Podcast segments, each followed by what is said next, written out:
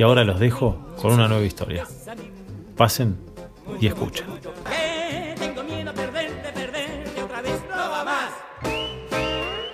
Y contame un poco, si bien has, hablado un poco, pero en resumidas cuentas, ahora te voy a hacer algunas preguntas de, lo productivo allá, que, vamos breve, así podemos hablar de varias cosas, pero ¿qué es lo que hacen desde Work, allá, Work Group? Bueno, el Work lo que hace, vos lo resumiste bien en la introducción un poco, ¿no? Eh, damos posibilidades a los pequeños productores a acceder a la tecnología. Bueno, ¿y qué tecnología? La que conocemos en Argentina, ¿no? Eh, Warco hoy en día tiene ya mil productores en, una, en producción, en, además que están mejorando sus índices de, producción, los ponemos en, una agricultura regenerativa que se está hablando mucho ahora. Tenemos, bueno, un equipo de 16 nacionalidades distintas, o sea, está la parte técnica específicamente, está la parte de cooperación internacional, la parte de todo, o sea, nosotros nos guiamos por cinco cosas de Naciones Unidas, que son combatir la pobreza, dar trabajo, gender equality, o sea, igualdad entre el hombre y la mujer en los trabajos, eh, cuidado ambiental eh, y, bueno, beneficio económico. entonces, lo que hacemos es, nosotros cuando empezamos un proyecto, tenemos un equipo que mide cómo estaba esa comunidad y después todos los años vamos midiendo cómo se va desarrollando y nuestros inversores nos van, tenemos que ganar plata, pero también tenemos que tener impacto, el 50% de mujeres con los mismos salarios, tenemos que tener todas tecnologías que sean cuidado del medio, ambiente, porque hay gente que nos fondea por eso. Tenemos que dar eh, combatir la pobreza, o sea, tiene que haber un impacto positivo en las comunidades que estamos trabajando nosotros y bueno, y tenemos que generar trabajo en, las comunidades que estamos. Así que englobando, Work lo que busca es impactar en esos cinco, cinco cosas. Eh, bueno, hay cosas que son un poco más fáciles que la otra, porque ves los 300 empleados que tenemos, cuántas mujeres, cuántas no, cuántas cobran salarios, es fácil de hacer. Después hay cosas que para medirse es un poco más difícil.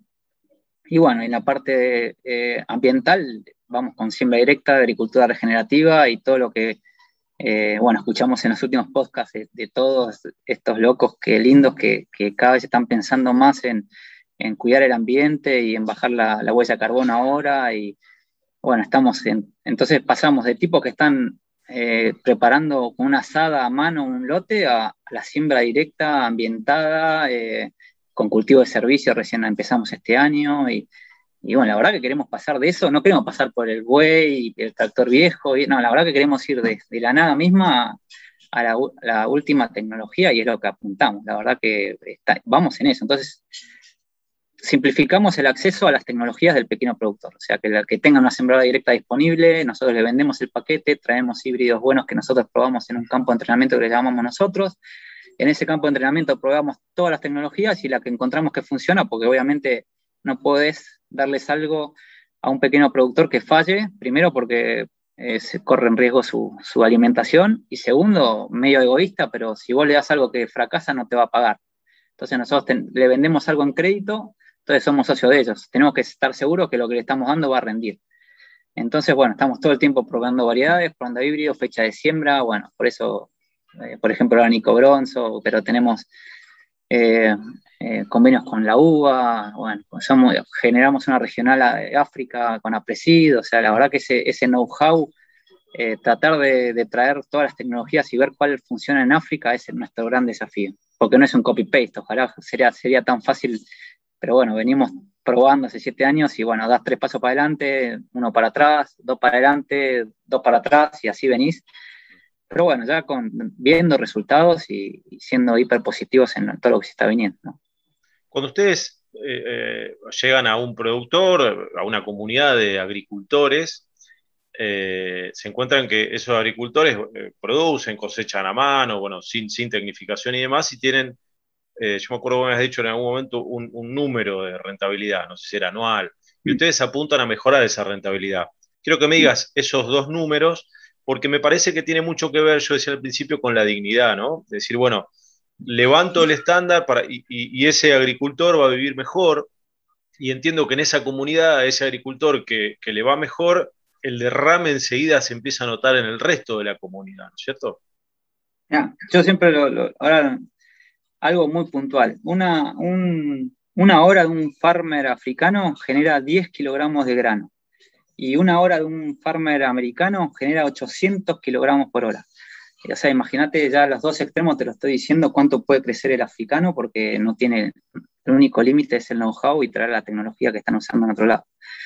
Entonces, sí, nosotros nos encontramos con realidades de, personas que ganan eh, menos de 2 dólares por día pasamos a, eh, bueno, infinito. Puedes pasar infinito, no quiero decir números porque realmente es, impresionante. Multiplicamos por 5, por 10, por 15 su, su, realidad. Y como decís vos, una cosa que a mí me divierte mucho contar era cuando nosotros llegamos, Tormabum es la, la, comunidad que, que, fui la primera vez y es donde está nuestro campo ahí en Sierra Leona. Y vino unos chicos franceses a hacer el baseline que le dicen, o sea, desde dónde arrancaste.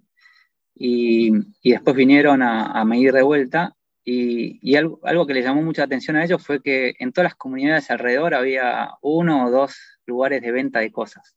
Y Torma ah, había 26 eh, en tres años de que habíamos estado nosotros. O sea, ellos se dan cuenta que, como decís vos, la verdad que es algo que no entienden en Argentina, pero yo lo viví. Cuando la Argentina estuvo bien, cómo no podías encontrar una casa para alquilar para un profesional en el medio de la Pampa, había pleno empleo en, los pueblos del interior, o sea, la verdad que Argentina lo vivió. Bueno, eso es lo que pasa acá, mucho más el impacto, porque, bueno, te voy a repetir, salís de una base muy, muy baja, de 2 dólares por día, pasan a, 15 veces eso, entonces eh, el impacto es muy grande. Obviamente con un montón de errores, te voy a repetir, a veces damos tres pasos para adelante, damos dos para atrás y volvemos a encontrar la vuelta y, y un año hubo seca y el otro de inundación, como hay en todos lados, y esos años en los que eh, al ser productores de subsistencia, eso es lo que nosotros queremos evitar, que empiecen a ver la agricultura como un negocio, desde el buen sentido, o sea, desde el sentido de que justamente puedan aguantar el año malo, que, se planifiquen, que crezcan un poco en cantidad de hectáreas, que se hagan realmente sustentables económicamente, porque yo estoy convencido que es la única manera de que se acabe la pobreza. Acá no puedes disminuir la pobreza, acá hay que terminar con la pobreza. Y la única manera de terminar con la pobreza es que no sean más farmers de subsistencia. La verdad que eso es criminal. Eh, vos ponete a pensar vos que, tenés que pensar todos los días que vas a comer, si, el arroz viene bien o mal, o si el, eh, la papa que sembré, es una locura. Que sí, no tenés resto, digamos. O sea, estás todo el día jugado, o sea, no tenés resto. Y por eso también a veces cuesta mucho hacerlos cambiar. Por, por más que estén haciendo todo mal, vos ponete en la piel de ellos, es como que vengan y te digan, che, cambias 100% las cosas que estás haciendo. No, no se usa más arado, no se usa más la reja, no se usa más el disco, pasás a siembra directa, controles químicos, un híbrido, y el tipo te mira diciendo, Flaco, vos entendés que yo lo estamos haciendo hace 30, 40 años así, y bueno, no le puedes decir sí, pero hay años que pasás hambre. Pero bueno, así todos ellos se aferran a esa seguridad de que todas sus generaciones toda la vida vieron eso y de repente cae un tractor de 200 caballos con una sembradora de directa y les cambiaste el paradigma y les da mucho miedo al principio. Entonces, por eso está lo que te nombraba yo, el campo de entrenamiento, llamamos nosotros, que primero corremos el riesgo nosotros, que ellos lo vean. Lo mismo que pasó en Argentina, yo llegué a discutir con, mi viejo de pasar a la directa, tuve esa discusión. Y me dio primero el lote del fondo, bueno, anda a probar ahí el lote de fondo y mostrame que es mejor. Y mi viejo siendo agrónomo y hiper evolucionado para la época, porque era un, tipo que siempre le gustaba la tecnología. Y así todo me costó comenzarlo a darle. Así que imagínate acá en África lo que es. Hasta que no lo ves, yo siempre digo que un productor hasta que no ve no cree. Eh, así que yo creo en la ciencia 100%, pero el productor que, se juega su, economía y su vida en eso es más difícil que lo, que lo tome, ¿no? Sin, sin por lo menos ponerlo en, duda. Sí. ¿Y qué cultivos son eh, importantes allá? Entiendo que el maíz, el arroz, por lo menos en Ghana, después estuviste en Sierra Leona, estuviste en otros lugares, pero pongamos Ghana para, porque es donde estás ahora. Eh, y, y, qué cultivos ustedes están tratando de, incorporar, ¿no? Sí, te nombro rápido tres que estuve. Bueno, en Kenia hacíamos trigo porque tiene un gran valor y un gran mercado y estábamos en una zona que se hacía trigo. Sierra Leona, eh, arroz, arroz y arroz. Creo que la verdad que se me viene, pero es como el 70% de su dieta es arroz. Ellos se levantan, comen arroz, eh, al, tratar de comer arroz, a la noche comen arroz. Si no comen arroz es como que no comieron nada y en Ghana el arroz tiene bastante importancia, pero también lo mezclan mucho con el maíz, con harina de maíz, hacen muchas muchos, eh, comidas en base a maíz. Y bueno, la idea es meter la, proteína con soja, con algún poroto que estamos intentando. y después, bueno, trabajamos con, con eh, productoras de alimentos para pollos, entonces traemos maíces de mayor calidad para eso. Eh, también hay una cervecería muy grande acá, entonces también producimos para ellos. Usan el sorgo, el maíz, el, mijo. Así que estamos haciendo todas pruebas de cualquier cosa porque sabemos que necesitamos la rotación, esa es la verdad, porque no se puede hacer maíz sobre maíz sobre maíz o arroz, arroz sobre arroz. Entonces, bueno, básicamente Sierra Leona arroz y acá soja y maíz. Acá es más parecido a Argentina, en Sierra Leona como se inunda en un momento del año, tuve que aprender arroz, que es un cultivo que no conocía, y bueno, todavía estoy aprendiendo muchísimo. Por suerte ahora el equipo mejoró y, vinieron argentinos que realmente eh, aportaron muchísimo y dimos el salto. Mm. Y Jorge, mencionaba yo al principio en la introducción que muchos marcan a África como continente en general como el, granero del mundo que se viene, de este siglo, si querés. Eh, lo primero que te pregunto es si crees que esto es así por lo que conoces y, como hijuela de esa pregunta, te digo, ¿qué cosas, qué dos o tres cosas abogan por esta afirmación de que va a ser el gran mundo y qué dos o tres cosas todavía faltan incorporar para poder serlo? Bueno, primero hay un trabajo del Banco de Desarrollo Africano que te eh, midieron bien, dejando parques nacionales, ciudades y, haciendo las cosas bien, que hay 400 millones de hectáreas a desarrollar en los próximos 20 años. Vos pensás que Argentina tiene 40, son, son 10 Argentinas a desarrollar de cero, o sea, que hoy no están bajo producción. Y hay 500 millones de agricultores, agricultores de subsistencia en toda esa África.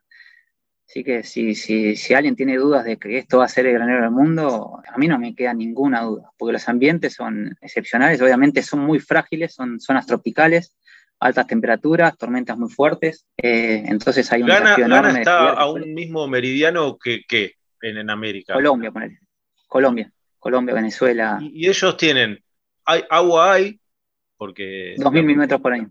Montón. Eh, claro, que después se da por ahí muy, muy puntualmente en algunos momentos, ¿no? Eh, sol, obviamente hay muchísima radiación para convertir en grano. Y depende de qué lugar, no sé los suelos, ¿no? Pero esos son frágiles. Son, te voy a repetir, eh, están frágiles porque si pensás en pasar reja, yo he visto en Kenia unas cárcavas que, entraba un auto entero y te querías matar, tienen, encima ahí, por ejemplo, había muy poco superficie, o sea, muy horizonte de suelo muy, muy, muy chiquito. Bueno, igual todos sabemos que los agricultores sabemos que, que los agricultores, perdón, los ingenieros sabemos que los primeros 20 centímetros de suelo es lo que alimenta al mundo. En esos 20 centímetros de suelo es que se produce el 95% de los alimentos del mundo, así que no podés eh, perderlo. Entonces, cuando lo ves visualmente, imagínate lo que no se ve, ¿no? Entonces, eh, hay que ponerlo en, producción y hay que ponerlo de una manera responsable, las dos cosas. Acá se pueden mandar un terrible error si, si, si le, dan, le dan con arado y le dan como le están dando, lamentablemente. Acá prenden fuego para, para justamente hacer, más fácil a mano la, la cosa, prenden fuego. O sea, imagínate todos los años, 2.000 milímetros, un montón de pasto, árboles, todo, y prenden fuego. Así, imagínate el desastre ecológico que hay que parar. Nosotros lo primero que hacemos es eso, es intentar ir parando los fuegos y bueno, lo antes posible pasar a directo. Obviamente, de la manera más amigable, sacar las raíces que quedan, porque está todo prendido fuego, eh, eh, tratar de nivelar los suelos y meterla directa en cuanto antes. Así rompemos tractores, rompemos sembradoras, rompemos todo, pero una vez que entran en directa, bueno, eh, hay que empezar a, el paso que viene después también, cultivo de servicio, porque como dijiste vos, capaz hay momentos que hay seca, momentos que hay mucha agua, entonces hay que empezar a jugar con fechas de siembra, con cultivo de servicio, que, que esté protegido ese suelo todo el año, es el gran desafío, y mucha temperatura, así que es difícil lograrlo. Mm. Y esa es la parte buena del potencial. ¿Y qué crees que falta? ¿Qué dos o tres cosas serían clave para, para mejorar? o para incorporar. Y acá eh, está la discusión y nosotros la estamos dando donde podemos y es difícil, pero bueno, yo soy convencido que es la ciencia y la tecnología. Eh, y dentro de esa ciencia y tecnología están los, la genética eh, modificada, están híbridos, está maquinaria, están buenas prácticas.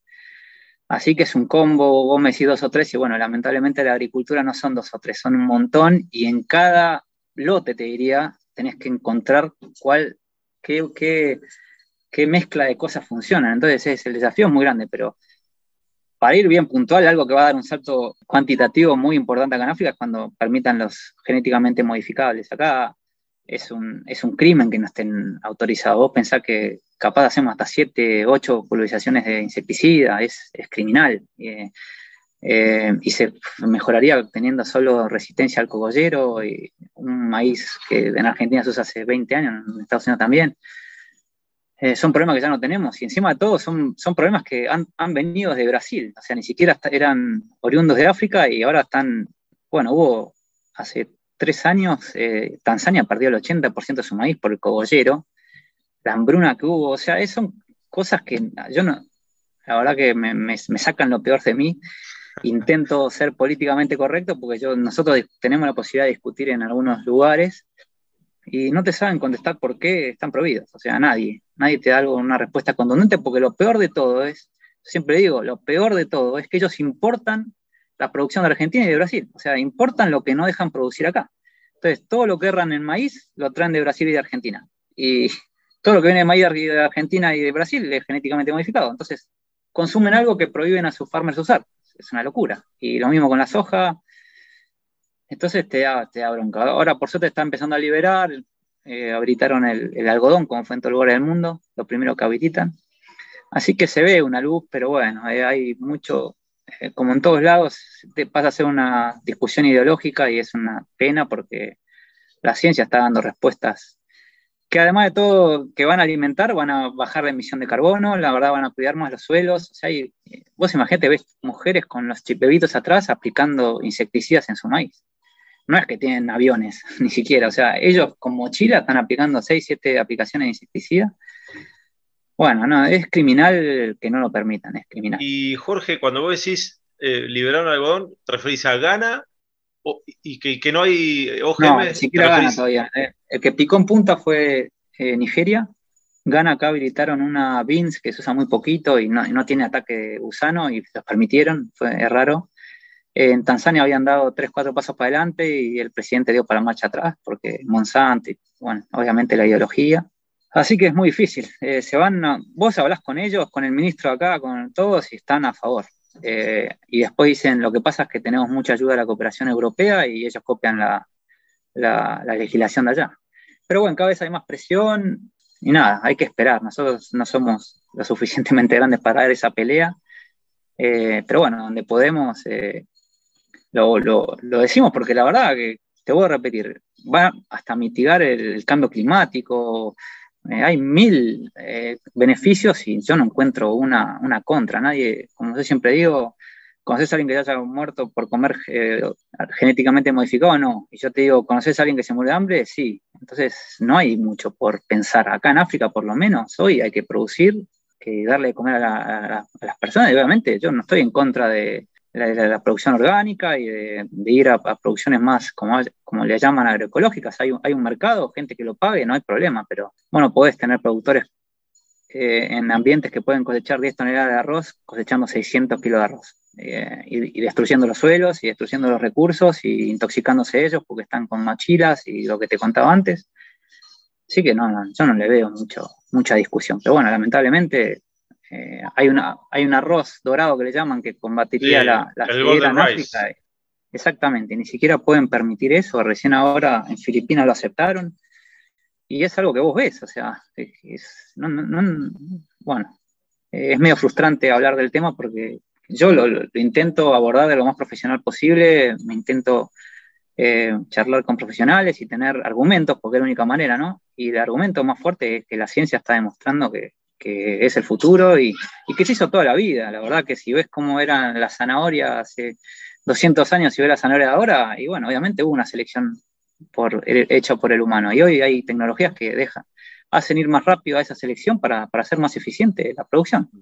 Sí, sí, totalmente. Eh, Jorge, quiero cerrar el capítulo más, técnico, productivo allá y, y meterme en unas preguntas personales de cierre, así como arrancamos con algunos temas personales. Y la, primera cosa que te quiero preguntar es, ¿qué cosas aprendiste de tus viejos? Eh, ¿Qué legado recibiste? Y si querés acá, y te lo pregunto porque yo también lo haría, eh, incorporar los abuelos o no, digamos, eso lo dejo a tu criterio de, acuerdo a cuánto hayas compartido con, con alguno de ellos si es que compartiste. Pero bueno, en principio la pregunta va a los padres. Bueno, difícil porque eh, yo mi viejo lo perdí, no, no pudo, tuve una relación el otro día, el otro día digo, hace seis meses, siete meses que estuve en Argentina, eh, me fui a visitar a mi hermano Pergamino y no estaba, así que estuve con el socio de él, que es muy amigo también. Y hablábamos de la relación que yo había tenido con mi viejo, tuve una relación muy intensa en todos sentidos, estuve peleado, lo seguía a muerte por todos lados, o sea.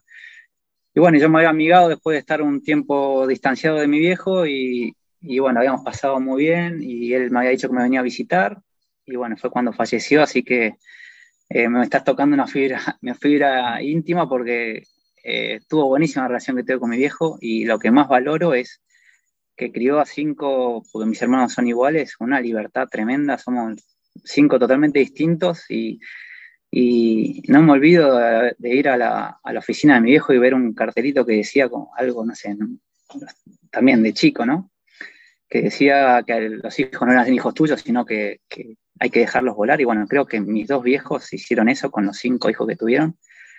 Y, y yo es mi desafío. Yo la verdad que ahora que tengo hijos, eh, querés estar todo el día con él y, no sé, me encantaría que hagan cosas que a mí me gustan y al toque me digo, pará, esto me gusta a mí. Ellos tienen que, si me sale bailarín de ballet, lo tendré que acompañar y ojalá tener la, esa, esa claridad que tuvieron los dos. Yo con mi viejo hasta estando peleado me, me aceptó y me dejó ser libre y, y nunca me dejó solo. O sea, yo siempre me di cuenta después también que él siempre veía la manera de protegerme, con amigos de él, con conocidos de él, siempre al final él aparecía protegiéndome. Eh, y bueno, la verdad que ojalá esa parte positiva de mi viejo la, la tenga. Y después el desafío fue generacional también, ¿no? Yo tengo 41 y fui padre medio, medio grande y me imagino que voy a tener que, que, vivir con eso como vivieron nuestros viejos. Nosotros capaz con con mucho más velocidad de, diferencia generacional.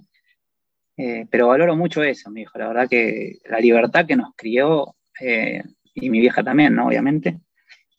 Crió a cuatro, cuatro, yo y cuatro más, que, yo estoy orgulloso de, mis hermanos, y, son cuatro eh, excelentes en, en, todo. Así que creo que hicieron bien las cosas. Capaz yo, yo tendré mis errores, pero nada, nos acompañaron siempre, siempre nos apoyaron y, y respetaron nuestras decisiones siempre. Eso estuvo muy bueno.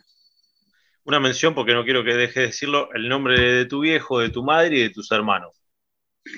Bueno, mi viejo se llama Jorge como yo, no fue muy, muy, muy original.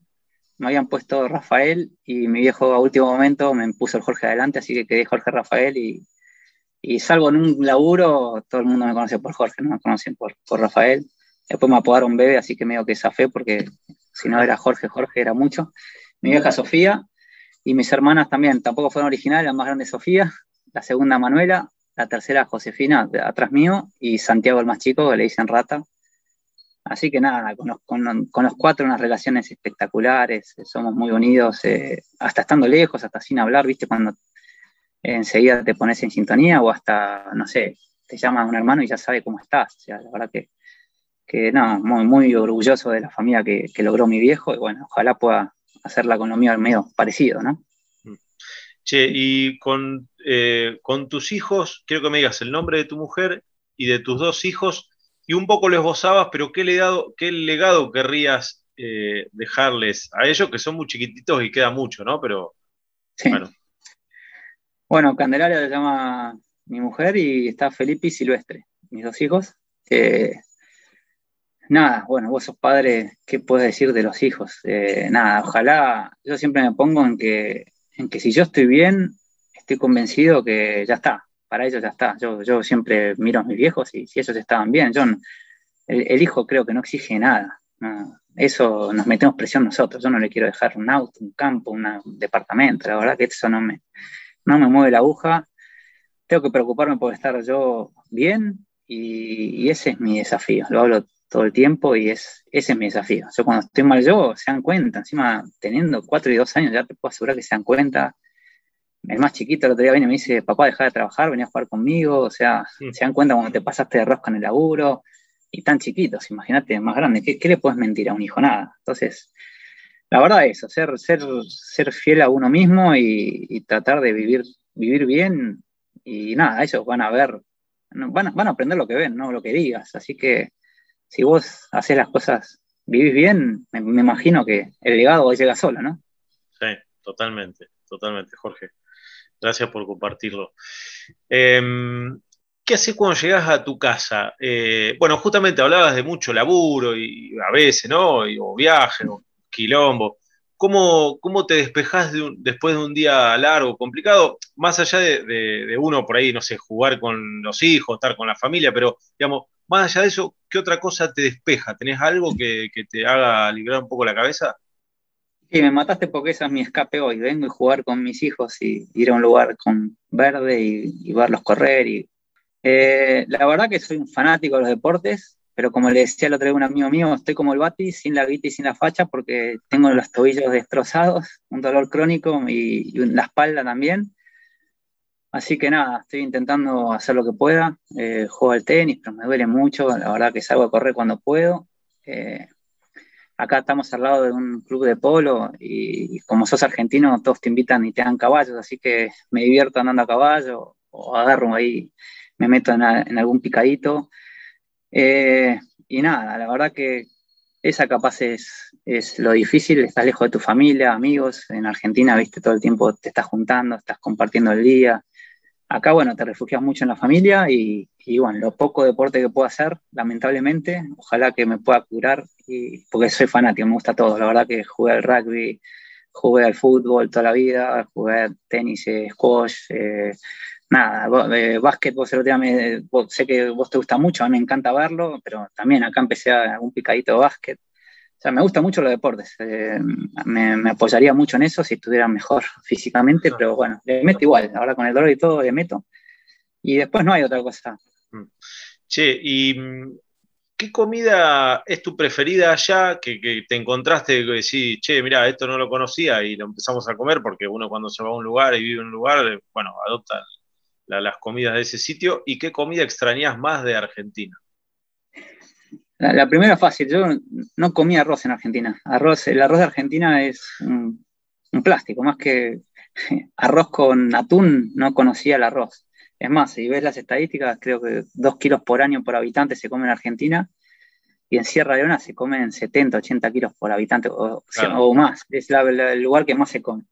Y la verdad que ellos los hacen con unas salsas que están buenísimas, de, hojas de cosas, totalmente son sabores que no tenía eh, ni, en, ni, en la, ni en mi cabeza. Eso me gustó. Me gusta mucho la comida india, también la conocí acá. Eh, y tengo unos amigos que, que, cocinan muy bien eso, entonces también. Así que eso es lo que, lo que sumé a mi dieta, que no era, era bastante básica, así que se amplió bastante. Y después, obviamente, lo que extrañas es la carne argentina y las milanesas, en lo de mi vieja, que es todos los sábados al mediodía, se extrañan horrores.